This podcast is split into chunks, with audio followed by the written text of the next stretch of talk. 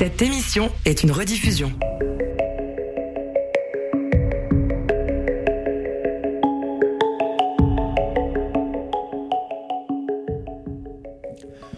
Bonjour et bienvenue à Silicium et Synapse, votre rendez-vous hebdomadaire d'une heure consacré à l'intelligence artificielle. Léo Boisvert avec vous pour la prochaine heure qui sera centrée sur l'histoire de l'IA. Aujourd'hui, je reçois Lassen Fata. Lassen est doctorant à l'UCAM, membre du Centre interuniversitaire de recherche sur la science et la technologie. Il est aussi membre du conseil d'administration de l'organisme de gouvernance des données Open North. Alors, il va venir nous parler de l'histoire de l'intelligence artificielle, puis de certains défis actuels en lien avec sa recherche sur les politiques d'ouverture des données et la réglementation de ce genre de choses-là.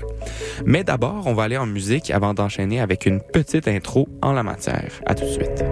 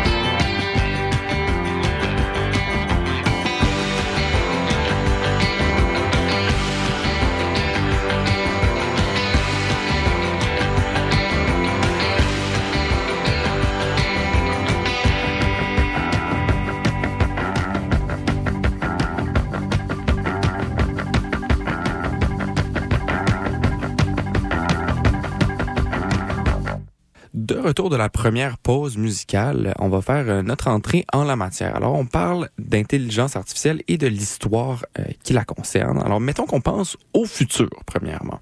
Donc, on voit peut-être des véhicules autonomes, des robots domestiques qui font le ménage, la vaisselle, plient le linge, puis ils ramassent même les petits morceaux de Lego par terre avant qu'on pile dessus.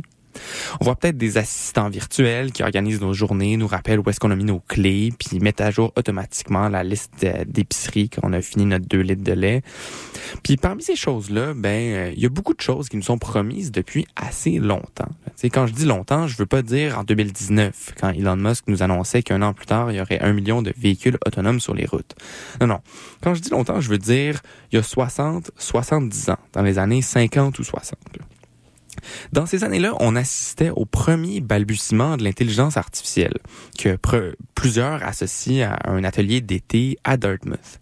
Alors, dès les débuts, les membres de la communauté de recherche y vont de grandes prédictions. En 1958, il y a un article sérieux du New York Times qui parlait du perceptron de Frank Rosenblatt. Ça, c'est un outil qui est à la base des réseaux de neurones dont on parle énormément aujourd'hui. L'article racontait que sous peu, le perceptron pourrait marcher, parler, voir, se reproduire et même être conscient de sa propre existence. Euh, deux ans plus tard, Herbert Simons, qui est un pionnier de l'intelligence artificielle, annonçait que les machines pourraient faire n'importe quel type de travail qu'un humain pourrait faire en l'espace de 20 ans. Il y a beaucoup, beaucoup d'autres euh, prédictions qui sont faites euh, par rapport à l'intelligence artificielle, dont euh, par Claude Shannon, qui est un, un éminent scientifique. Mais essentiellement, l'engouement entourant le potentiel de l'intelligence artificielle se poursuit pendant les années 60 jusqu'à ce que l'hiver arrive. Il y a deux rapports. Là. Premièrement, le rapport Lighthill en Grande-Bretagne, puis le rapport de l'American Study Group du département de la défense américaine, qui sont sans équivoque. Le potentiel court terme de l'intelligence artificielle est grandement surévalué. Puis du jour au lendemain, le financement s'évapore. Ça, c'est ce qu'on appelle le premier hiver de l'intelligence artificielle, dont la scène va parler un peu plus tard dans l'émission. Le même cycle d'emballement et d'effondrement se répète dans les années 80. À l'excitation du printemps suit le deuxième hiver de l'IA. Alors, cette deuxième période de prometteuse de l'intelligence artificielle, c'était basé sur des systèmes, sur le logique, si on veut. Euh, évidemment, ça n'a pas marché parce que sinon, ça marcherait en ce moment. Alors, suite à ce deuxième hiver-là, dans les années 90 et 2000, l'apprentissage automatique ou machine learning commence à se faire remarquer. C'est une approche qui est basée sur des statistiques plutôt que des modèles psychologiques, biologiques ou encore logiques. Puis ça arrive à réaliser certaines tâches spécifiques sans avoir la prétention de représenter l'intelligence générale. Vu que le terme intelligence artificielle, à ce moment-là, on, on sort de deux hivers, c'est encore un peu mal perçu. Alors, ils disent juste comme ça fonctionne bien pour certaines tâches. Là, on arrive dans les années 2010, puis on voit l'explosion de l'apprentissage profond. Alors, l'apprentissage profond, c'est une méthode vaguement inspirée du cerveau humain, puis ça existait depuis les années 70, mais ça fonctionnait pas encore très bien. Il manquait de données puis de puissance de calcul. Alors, les chercheurs avaient commencé à regarder ailleurs, mais là, dans les années 2010, on avait plein de données, on avait la puissance de calcul, alors on avait ce qu'il fallait pour faire fonctionner ça. Du jour au lendemain, ben, du jour au lendemain, en dedans de quelques années, on a pu avoir des chatbots, des téléphones qui se débarquent quand ils nous reconnaissent, des programmes qui conduisent des chars, puis tout l'optimisme qui vient avec. Immédiatement, le terme intelligence artificielle revient à la mode, puis on recommence à parler de l'intelligence artificielle générale, c'est-à-dire une intelligence artificielle qui est supérieure à celle de l'humain dans n'importe quelle tâche. 2008, Shane Legg, un expert reconnu, euh, prédit que l'intelligence artificielle de niveau humain serait, serait réalisée vers la moitié des années 2020. Après ça, il y a un sondage réalisé en 2016 puis 2018 où des chercheurs en intelligence artificielle mettent à 50 la, la probabilité qu'une IA de niveau humain soit créée entre 2040 et 2060. Puis euh, aussi récemment que euh, l'automne 2023, ben, il y a un nouveau sondage qui disait que euh, le délai pour arriver à une intelligence artificielle générale serait, je pense que ce serait comme d'ici 10 à 15 ans. Alors, on voit que le monde commence à s'emballer. L'intelligence artificielle continue de faire des progrès dans des domaines spécialisés, mais c'est dur de, euh, dire si c'est la voie vers l'intelligence artificielle générale. C'est sûr que l'intelligence artificielle d'aujourd'hui, ça n'a rien à voir avec ce qu'on avait dans les années 60, 80 ou encore 90. L'apprentissage profond a plein d'applications dans le vrai monde, puis euh, ces applications-là sont utiles et profitables. Mais pour ce qui est de l'intelligence artificielle générale, on ne sait pas encore on a un biais euh, très fort qui est de croire que les choses faciles pour nous sont faciles pour la machine et les choses difficiles pour nous sont difficiles pour la machine. par les choses faciles, je veux dire, euh, les choses que l'être humain fait sans difficulté. Des choses comme entretenir une conversation, se déplacer sur le trottoir sans foncer dans tout le monde, regarder autour de nous, puis généralement juste comprendre ce qui se passe. Ça, c'est des choses qui sont plus difficiles à faire pour la machine parce que ça demande beaucoup de sens commun et de faire plein d'autres choses qu'on, dans le fond, on comprend pas vraiment comment on les fait. Euh, ça, c'est les choses faciles. Puis maintenant, les choses difficiles, c'est les choses qui sont difficiles pour nous, comme euh, résoudre des problèmes mathématiques euh, que un programme de DeepMind euh, arrive à résoudre euh, assez facilement. C'est une nouvelle recherche qui a été publiée cette semaine. Euh, il y a jouer aux échecs, trouver le chemin le plus court entre chez nous puis le chalet qu'on a loué en Charlevoix, mettons. On associe souvent ce genre de tâches-là à une grande difficulté, mais c'est peut-être à cause d'un biais qu'on a. Alors, en ce moment, est-ce qu'on a la fièvre du printemps ou est-ce que c'est réellement la révolution technologique? La réponse, on l'aura dans 100 ans. On se voit après la pause musicale.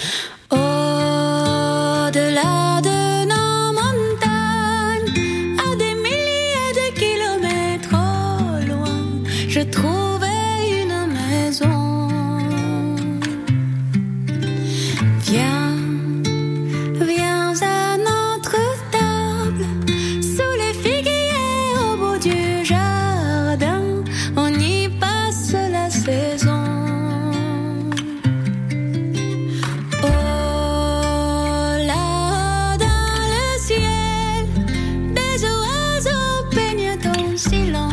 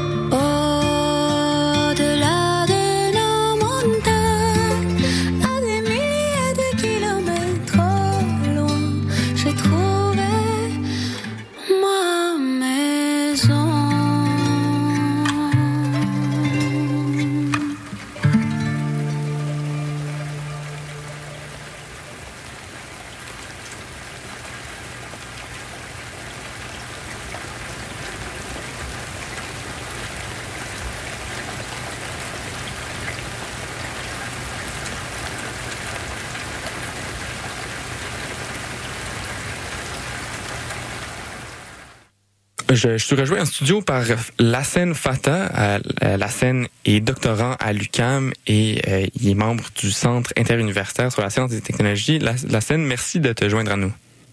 Merci à vous de me recevoir. Euh, nous, nous étant moi, alors euh, j'emmène large.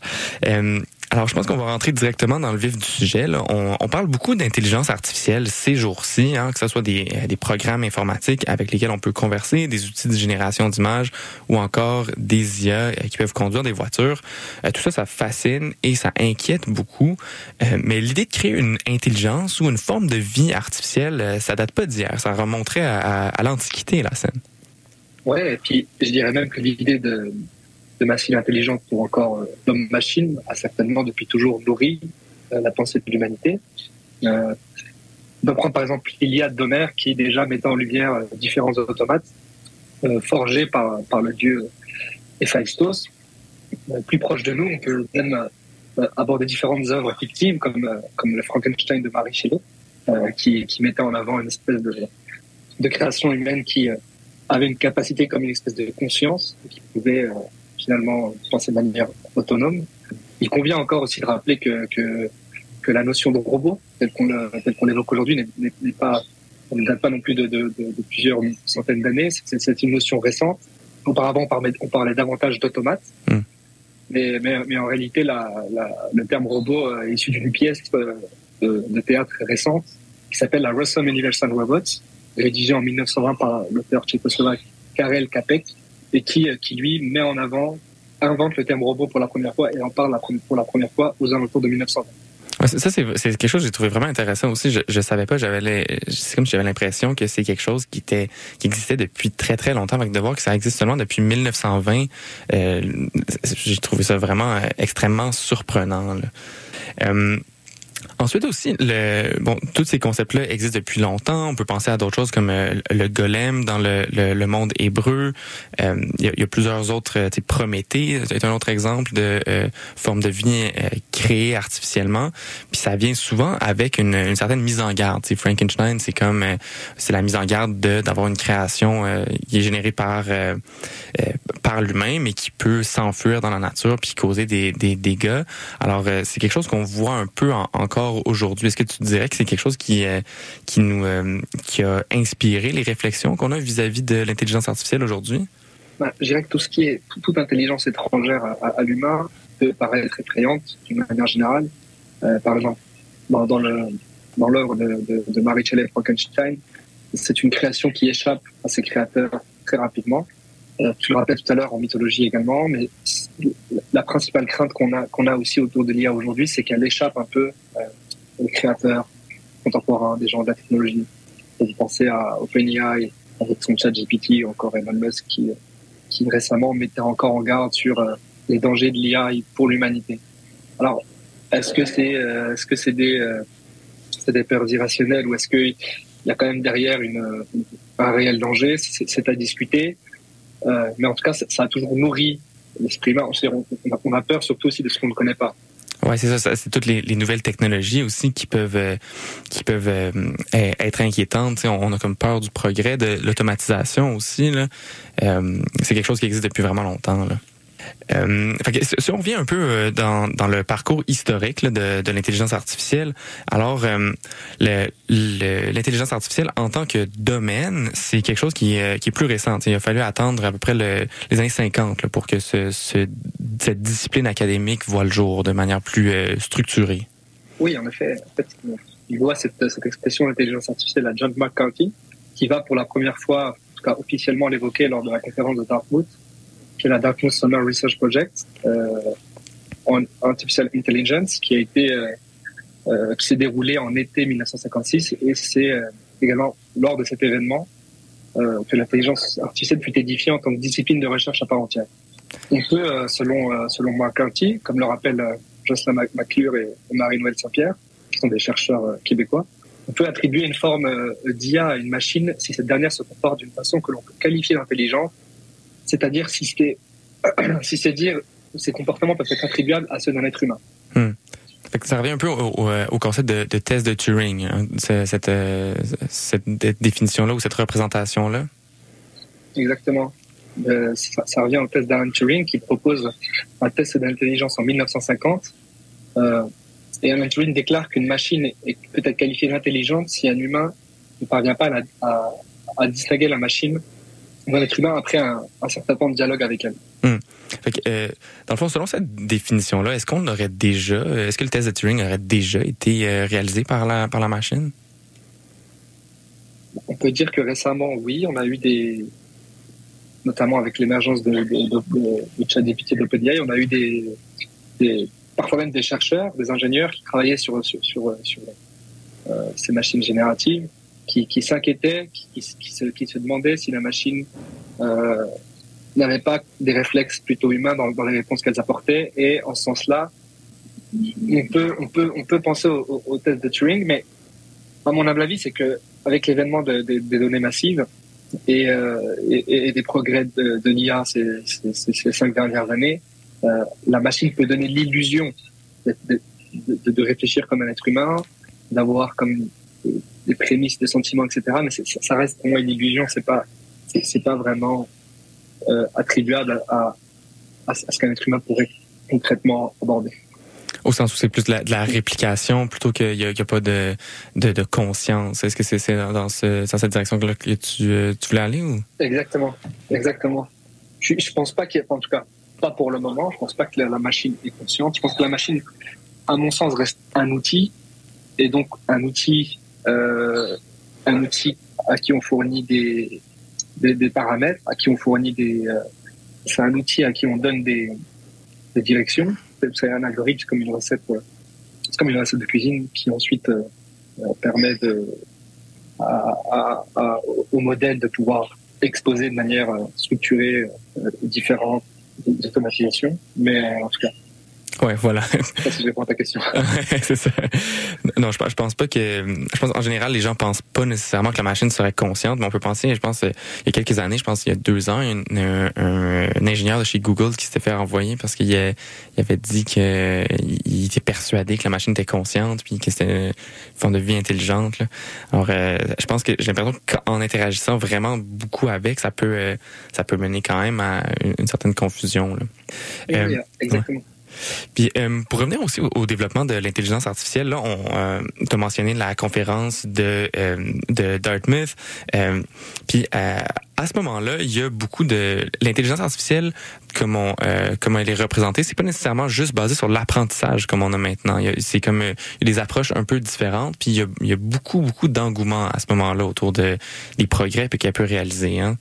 Oui, en effet. C'est-à-dire que au départ, on a eu, on, on était quand même pas mal limité au niveau de la puissance euh, informatique et notamment des, des- des capacités de stockage des mémoires. Ce qui fait que euh, tout cela, tout, tout, tout, tout, ces- tout, tout ces- tout cet engouement a quand même conduit euh, à, à, à plusieurs hivers de l'IA, ce qu'on appelle des hivers de l'IA, c'est-à-dire des périodes un peu creuses pour l'IA, qui correspondent à des périodes durant lesquelles l'engouement autour de cette technologie s'est estompé pendant plusieurs années, notamment en raison de désillusions, Hmm. comme je disais, principalement d'ordre d'ordre technique. Ces- ces événements ont été, ont, été- ont été notamment marqués par des coûts budgétaires à l'égard de- de- des recherches. Et elles sont pour moi des conséquences de ce qu'on pourrait qualifier de, de promesses technoscientifiques Hmm. ou des promesses disproportionnées qu'on a attribuées à l'IA et qui en fait bah, créaient des, des frustrations dans le sens où on n'avait pas nécessairement des résultats probants qui étaient euh, observables et ce qui a conduit à, bah, à, à- à des périodes creuses où on a, on a, on a réduit considérablement les recherches autour de, de, de l'IA. On, on peut penser à deux, deux principales euh, hivers de l'IA qu'on a, qu'a connu l'humanité. Donc, la- le premier hiver s'est déroulé, je dirais, entre les années euh, 1970-74 à 1980. Ouais. Qui, euh, euh, dans ce cadre-là, on a vu, euh, par exemple, en, ça a débuté en, en 1973 avec le mathématicien Michael Lighthill, qui, euh, euh, très critique à l'égard de, de, de, de l'IA, a, a, a, a- a rapporté dans un rapport commandé par, par le Parlement britannique que euh, euh, les résultats n'étaient pas n'étaient pas à la hauteur des ambitions et donc tout cela a conduit à un gel des financements notamment européens euh, pour l'IA. Hmm.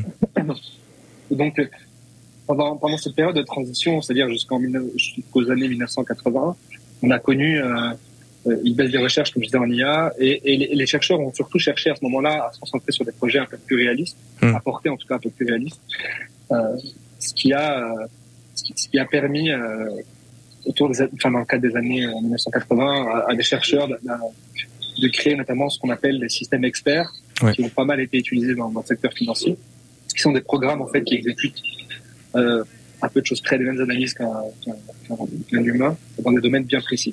Hmm. Donc ça, ça a été quand même un- une période fructueuse pour, pour la recherche en IA et euh, à la fin des années 80, je dirais, euh, l'IA a connu un, un- un nouvel hiver, euh, notamment du fait que bah, les recherches n'avançaient pas encore assez rapidement parce que les, les, les- les- les- le, le- le hardware connaissait quelques limites aussi. Puis on- a eu l'avènement des ordinateurs personnels qui a fait son entrée, qui a un peu fait de l'ombre à l'IA et aux finances qui, qui, qui lui étaient attribuées. Hmm. Et donc cette période peut être comprise entre les années 1980, 80, 80, 80, c'est-à-dire autour des années 87 à 93, euh, Puis ça, c'est un peu, Euh, ces deux hivers-là, c'est c'est un peu comme, euh, euh, c'est un peu le, le- le jeu entre le, on, on veut avoir du financement, fait qu'on on va promettre des, des, euh, des de, de grandes choses, puis là après ça, les, les médias vont, vont, vont rajouter. Je, je me- je me rappelle, je voyais des, des trucs euh, les années 60 parce qu'ils disaient que ça prendrait 10 ans avant que tous les jobs soient automatisés ou la reconnaissance visuelle serait serait résolue en, en un été, tu sais, fait que euh, c'est vraiment intéressant de voir ça. Puis il y a peut-être un, un- je- en tout cas, on y reviendra un peu plus tard, mais il y a peut-être un parallèle à faire avec euh, ce qu'on voit en ce moment. Exactement, en fait, ce sont des cycles qui, qui se reproduisent à chaque fois, c'est des cycles d'engouement. On, en parle dans un domaine de recherche sur lequel on travaille beaucoup au Centre interuniversitaire de recherche sur la science et la technologie. Euh, je travaille beaucoup, moi, je, tra- je travaille principalement sur ce, sujet-là autour de l'ouverture des données euh, publiques et gouvernementales. Et en fait, c'est ce qu'on appelle les promesses technoscientifiques, en tout cas l'économie de la promesse. Et ça, en tout, ça a depuis toujours accompagné en fait l'avènement de, de, de nouvelles technologies, que ce soit l'intelligence artificielle, les nanotechnologies, les biotechnologies. Aujourd'hui encore de nouveau l'IA et euh, vous verrez que ça sera la même chose avec par exemple l'informatique quantique. En fait, c'est que euh, lorsqu'une technologie émergente arrive, euh, il y a une espèce d'engouement autour de cette technologie, beaucoup de promesses qui sont faites euh, de la part des experts et des, euh, et des acteurs clés de, qui sont à l'origine de cette technologie ou qui soutiennent et qui font la promotion de cette technologie. Et derrière, ben, ce qui crée que, ce qui crée une espèce, une espèce d'influence sur les gouvernements et sur les principes, les principaux financements. Mhm. Je parle des gros fonds d'investissement, notamment Capital Venture, etc. Et, euh, et, et, et, au bout d'un certain temps, on a, on une période qui, qui, qui vient un peu contrer cette, euh, cet engouement, c'est où la hype redescend un peu et on, et on, c'est pas qu'on on manque de, de, de, comment dire, de confiance envers cette technologie et qu'on pense que ça avance pas suffisamment rapidement. Et finalement, les recherches sont plutôt délaissées. Puis en fait, c'est comme un, comme cyclique. Ouais, C'est plutôt que le peu, soit ouais. linéaire avec des, des attentes euh, de- raisonnables. C'est qu'on va, on va vouloir aller chercher le plus de, de financement possible en, créant du hype. Puis là, après ça, on, les gens vont être déçus. Puis euh, c'est un peu le, le Gartner Exactement. hype cycle. là. Exactement, exactement. Le Gartner, exactement. Ouais. Gartner a fait un cycle euh, exactement. On serait où en ce moment avec l'intelligence artificielle générative? Écoute, l'IA, il y a un, un- c'est une technologie assez particulière dans le sens où elle a déjà connu di- di- divers hype cycles, je dirais. Ouais. Mais euh, avec l'avènement de, de, de l'IA générative et de, du potentiel, en tout cas, que, cela peut euh, permettre au niveau, au niveau sociétal, euh, je dirais qu'on a, on a espoir en, encore en cette technologie-là, bien qu'on qu'on qu'on demande de faire attention quand même à je sais pas si vous avez vu euh, il y a quelques temps, il y a, il y a, il y a six mois où 1000 experts, parmi lesquels Elon Musk, Sam Altman, etc., Mhm. ont demandé une pause sur, euh, sur, sur, sur le développement des, des outils d'IA générative parce que ça, ça pouvait représenter un danger pour l'humanité. Donc, on se retrouve dans une période un peu, un peu, comment dire, un peu trouble, un peu grise, où euh, on a besoin de financement pour développer ces IA, mais d'un autre côté, les grandes entreprises de technologie qui, qui, qui ont beaucoup de ressources développent elles-mêmes Ouais. ces outils-là. Et donc, on, je suis pas, je suis pas sûr qu'on soit dans une période de demande considérable, mais c'est- ça, ça reste quand même, ça reste quand même intéressant. Je dirais que l'engouement est toujours là de la part, notamment des gouvernements sur l'intelligence artificielle. On voit aujourd'hui avec les, les stratégies, euh, euh, notamment canadiennes de financement ou encore québécoises de financement de l'IA. Mhm. Ou même c'est- au, c'est UK, assez, je euh, crois. là. assez perturbant de, comme technologie parce qu'on on a eu ces périodes sombres, on revient sur, sur, une période de- d'exposition, puis derrière il y a comme un gros bouleversement, puis on ne sait pas trop où, ce- où, où cela va mener, mais en tout cas, je, une chose est sûre, c'est que les, la plupart des grandes entreprises de technologie qui, qui développent ces outils-là ont des ressources et donc n'ont pas nécessairement de, euh, de limites de financement vis-à-vis de, de- de ces outils-là, qui seront, à mon avis, euh, à la, enfin, dans un avenir proche, euh, au cœur des business models de, de- de chacun de ces grands groupes. Puis pour euh, pour continuer un peu sur l'avenir proche que, que que tu évoques là, euh, on, on parle beaucoup de euh, c'est des, des défis euh, reliés à ça, les, les problèmes éthiques, les enjeux de biais. Euh, tu as mentionné aussi l'ouverture des données. Pour- Pourrais-tu dresser un portrait de certains défis que, que tu entrevois ou certains qui sont plus reliés à, à, à tes travaux de recherche? Ouais, bah, les, les principales questions éthiques sur l'IA euh, ont, ont démarré quand même très tôt. On peut, on peut remonter en 1965 avec l'ouvrage très critique euh, Alchemy and AI euh, du philosophe Herbert Dreyfus, qui soulignait dans, dans le développement euh, euh, de l'IA l'importance des émotions humaines qui n'étaient pas nécessairement prises en compte au départ. Mm. Euh, ensuite, enfin, je pense que l'éthique, l'éthique de l'IA est, est, est, une discipline aujourd'hui à part entière, assez, assez récente et contemporaine, qui va s'intéresser aux enjeux plutôt, je dirais, euh, sociétaux qui vont encadrer l'IA, c'est-à-dire euh, les différents biais, les, les, différents dangers que peut représenter euh, notamment l'apprentissage massif, etc. Pour ma part, ce que je pense, et dans le cadre de mes travaux, moi je travaille plus sur les sur l'encadrement normatif de l'IA notamment, et sur euh, et, sur, et sur les données. Hmm. Euh, Aujourd'hui, on parle beaucoup d'IA euh, parce que euh, en fait, c'est la, la, technologie qu'on qu évoque le plus, mais pour moi, on devrait plus parler de data, que, enfin de, de données que d'IA, dans le sens où sans, sans données, l'IA, on reste quand même. Euh, ça reste un modèle qui est capable d'apprendre, mais qui a rien sur quoi apprendre dans le fond. Bah exactement. C est, c est, ce sont des modèles qui ont qui, qui, qui sont pas nécessairement pertinents sans data. Mm -hmm. Donc, à mon avis, pour moi, euh, la vraie problématique, c'est-à-dire là où on doit aller chercher euh, des solutions à des à des à des billets euh, potentiels, c'est au niveau de la data.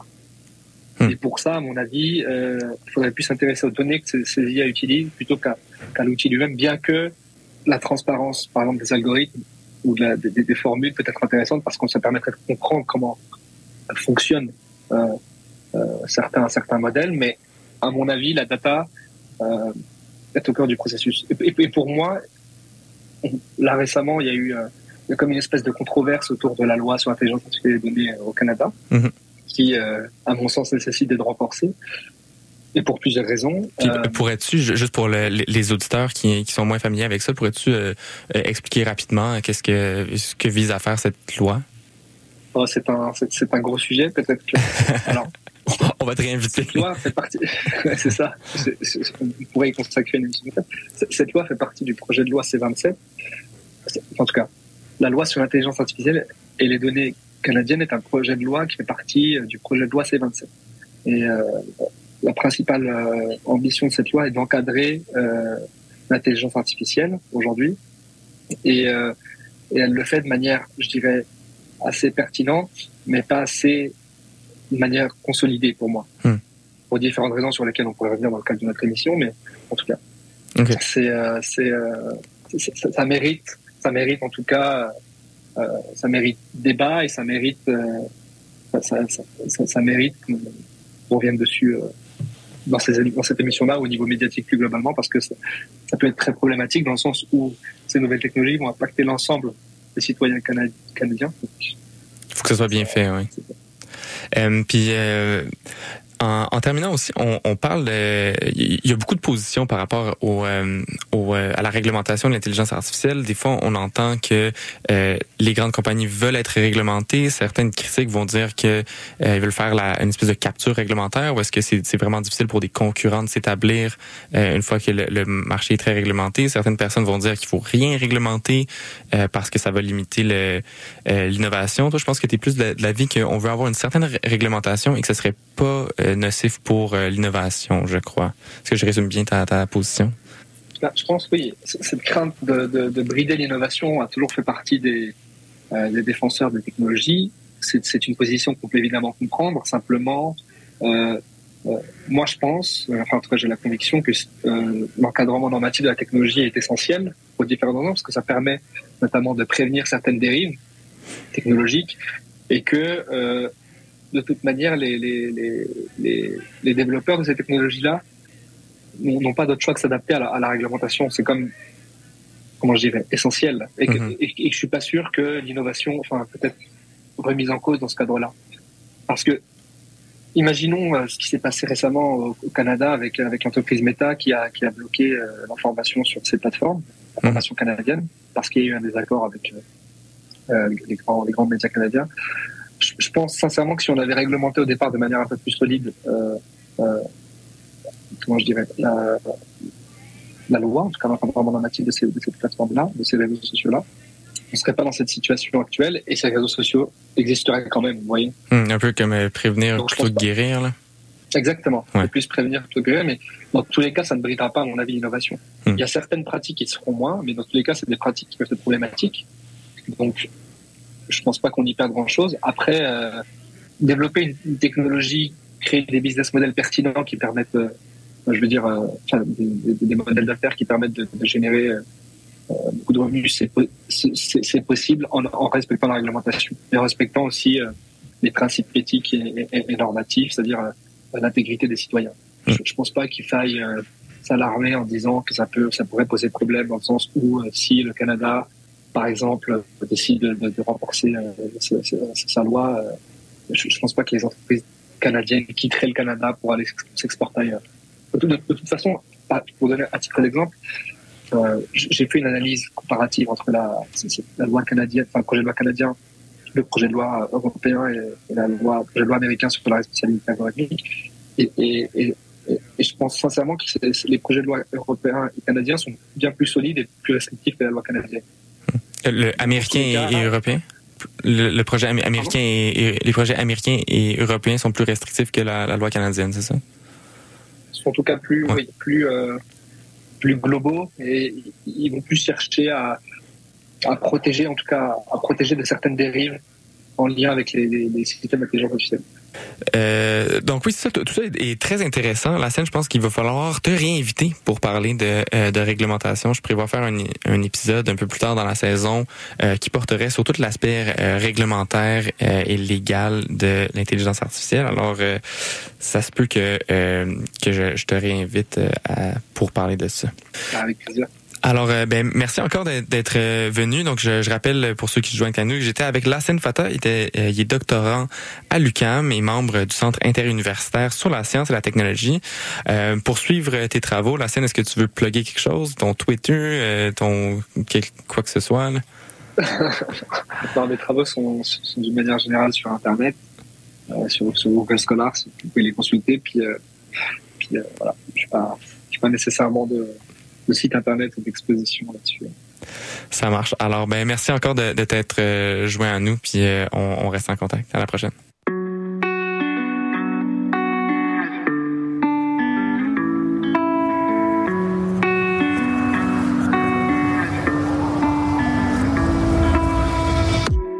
La tank est vide, puis j't'en chute libre. L'année jusqu'au bonheur, se lever de bonheur, mission impossible. Pogné dans mon lit, les oreilles qui. Ma tête, vision difficile. Dès que je get up, y'a plus de questions, à go. Puis j'suis fait up de mes vieilles habitudes à la con. Ben, les histoires à raconter. Passe les billets, j'vois y compte. Tête haute, bon, même foncer, on va foncer. J'étais en galère. Let's go, sors la monnaie, billet à la mer.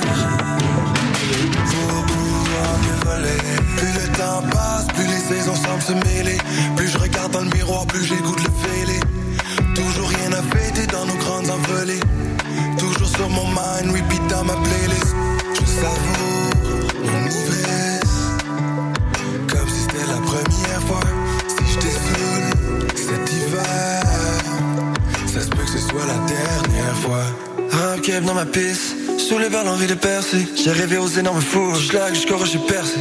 Brûlé au bout de la mèche, je sens qu'on va exploser. Juste une autre sèche pour que les pièces me mettent à briller. Cause your face, cible du bord, du précipice. Je me précipite, j'ai envie de vivre et de prendre des risques.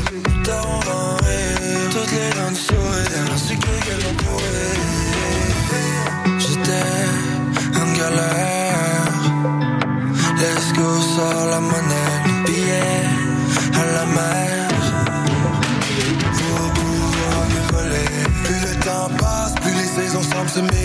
Plus je regarde dans le miroir, plus de le fêler. Toujours rien à fêter dans nos grandes envolées.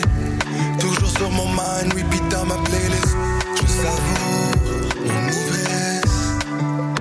Comme si c'était la première fois. Si je saoul cet hiver. Peut que ce soit la dernière fois.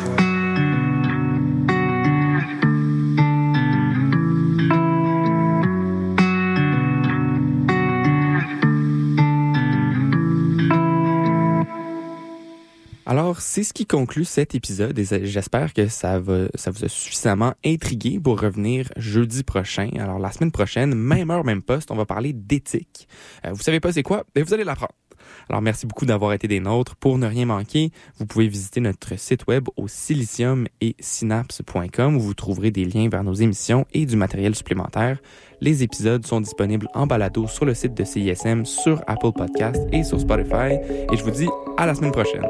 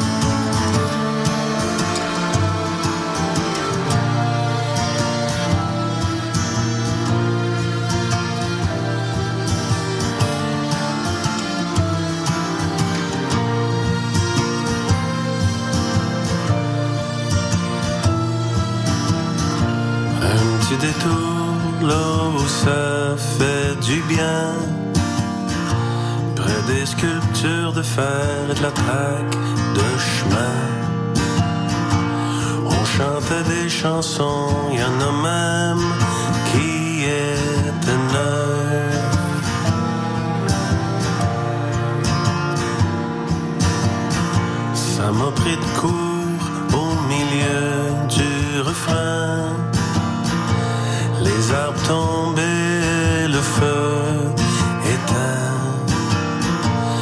Un vrai professionnel, le vent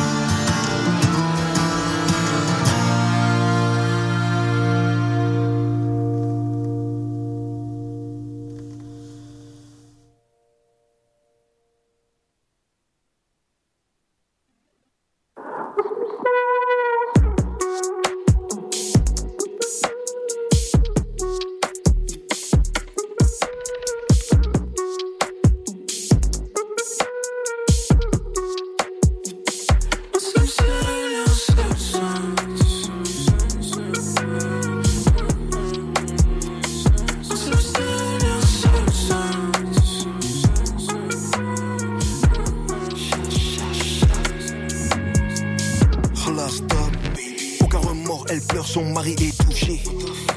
Sa veuve, elle trop hot, Stringer voulait y toucher. On te casse tes dents si tu crois qu'on blague. Outfit black dans un véhicule blanc. Fuck Marlowe et le reste du clan. Tes négros se refilent là, c'est finish. On leur coupe la tête, c'est des finishes. C'est fini. La peau de sang froid, c'est ce qui me définit. Je me sens comme Joker sur un yacht. C'est mieux qu'un Shaquille O'Neal dans un mini. Tes nouveaux voyous sortent le mili. À midi, à minuit, s'envoient sur du mini vanilli. Pour son cul, la merde de ma cocotte, la vanille. Adoucissant dans la valise comme Tony Montana. Bientôt, je pull up à la brinque en fourgon et sac de Khalis. Je suis casé donc j'ai pas de biche à ma gauche. Mais j'ai toujours paix de biche à ma droite. Pour les anges, olive. Merde, billet dans la manche, je livre.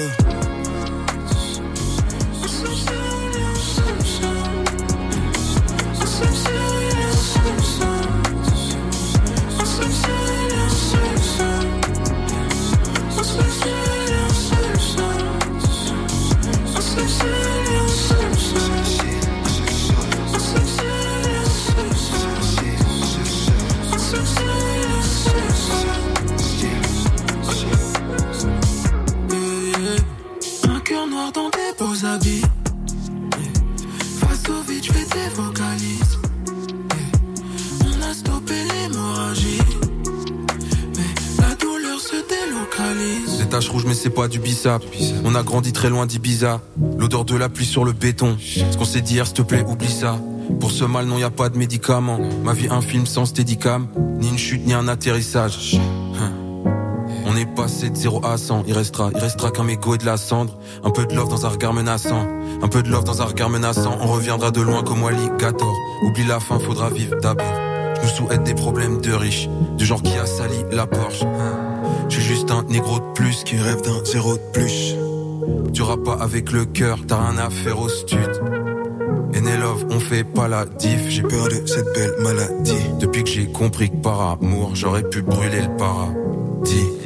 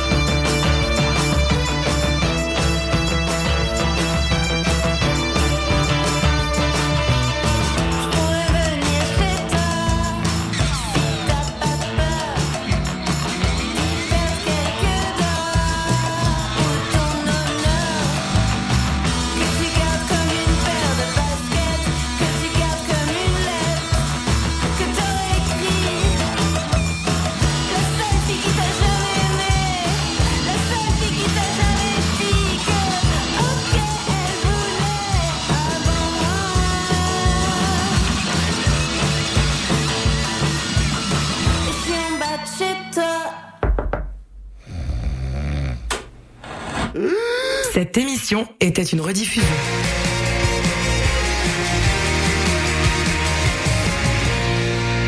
Hey, salut les mecs Alex et Éloi. J'ai pensé que ces chansons-là cadreraient bien dans le cours de maths.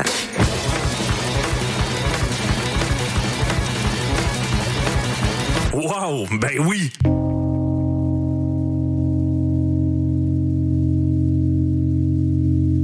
Hey, ça c'est obligatoire.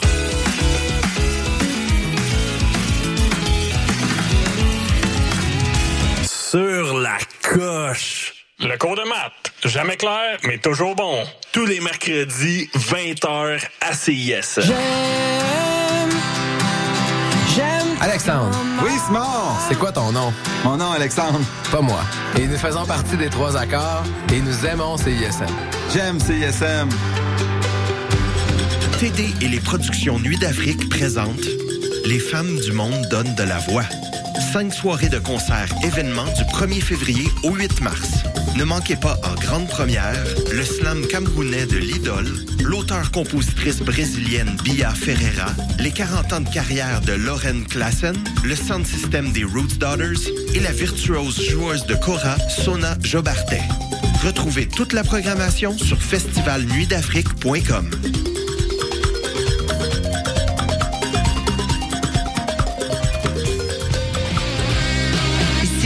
Machin, vous écoutez CISM 89.3, les radios de l'étudiant de l'Université de Montréal. Mais qui met de l'acide dans mon eau potable? Je crois que j'hallucine.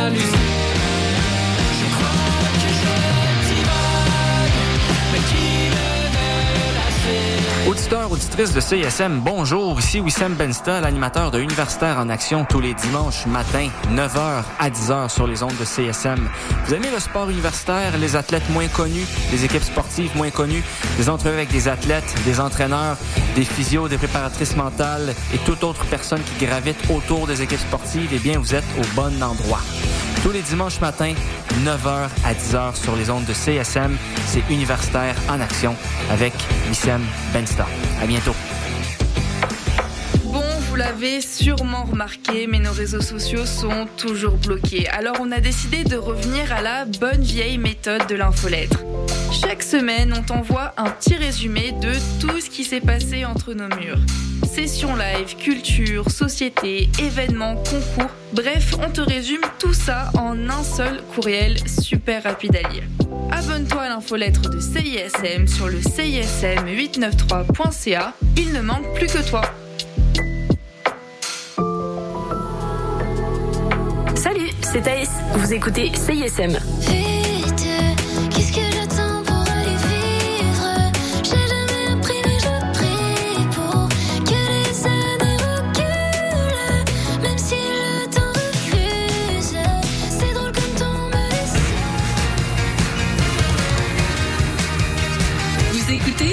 CISM 89.3 FM.